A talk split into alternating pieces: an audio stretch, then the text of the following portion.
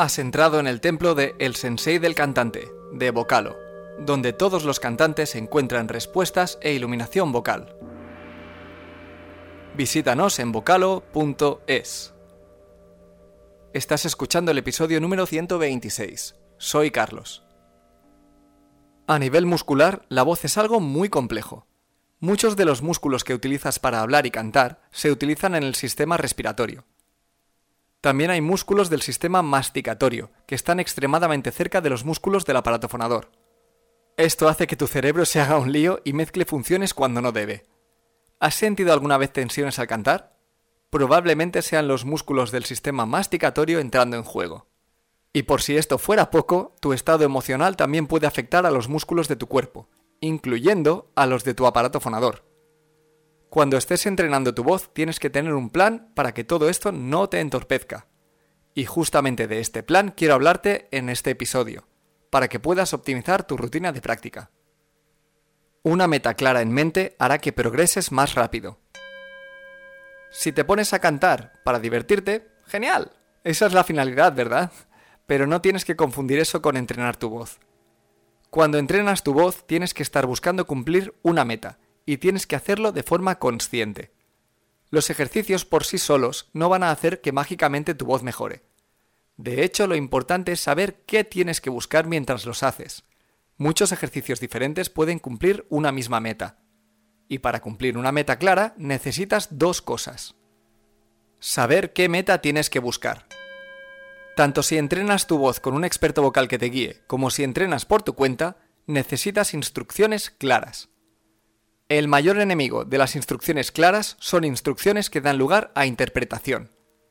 Te recomiendo que utilices lenguaje objetivo y preciso cada vez que te pongas, o te pongan, una meta a conseguir con tu voz. Con lenguaje objetivo y preciso me refiero a que no haya lugar a interpretación, insisto. Por ejemplo, una meta como llevar la voz a la cabeza es muy ambigua. Dos personas pueden entenderlo de forma muy distinta.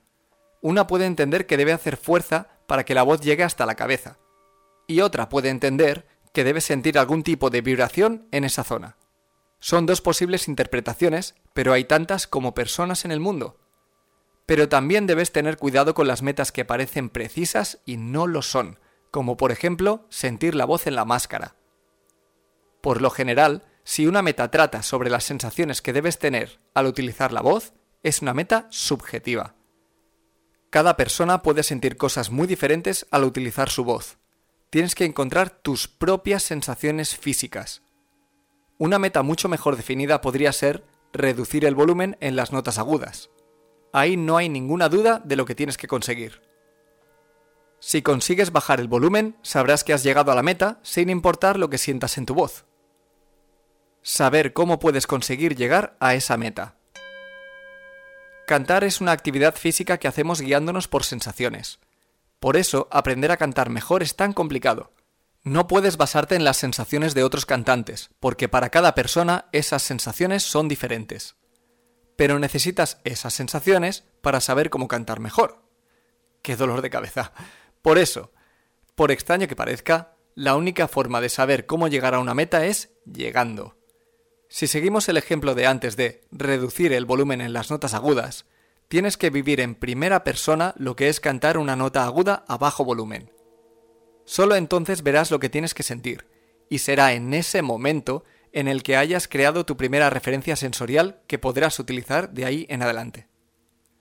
Por muchas explicaciones que recibas, por mucho que leas y por muchos vídeos que veas, no vas a avanzar si no consigues esa experiencia. ¿Qué fue primero? ¿El huevo o la gallina? Aunque parezca que sea imposible llegar a una meta sin un golpe de suerte, hay una diferencia entre la voz y las gallinas. Conocemos el funcionamiento de la voz y sabemos qué tipo de ejercicios hay que utilizar para conseguir ciertas metas. Por ejemplo, si quieres reducir el volumen en las notas agudas, un buen comienzo sería simplemente pensar en bajar el volumen. Si no funciona, puedes utilizar uno de los varios ejercicios semioclusivos que existen. Si no funciona, puedes utilizar escalas musicales concretas que propicien un volumen bajo. Si no funciona, bla, bla, bla, ya me entiendes. Si tienes clara tu meta y sabes cómo funciona la voz, puedes inventarte muchos ejercicios diferentes para llegar a esa meta. Y tampoco se trata de pensar el ejercicio mam mam mam sirve para esto, o el nei nei nei para esto otro. Cada ejercicio puede resolver muchos obstáculos vocales diferentes, dependiendo de su planteamiento. Por eso es tan importante seguir una lógica basada en el comportamiento y pedagogía de la voz. Y recuerda, la única subjetividad válida para ti es la tuya. Suscríbete a este podcast en Apple Podcasts, Spotify o Google Podcasts. Si nos escuchas desde Apple Podcasts, déjanos tu opinión. Y recuerda que nos puedes visitar en vocalo.es.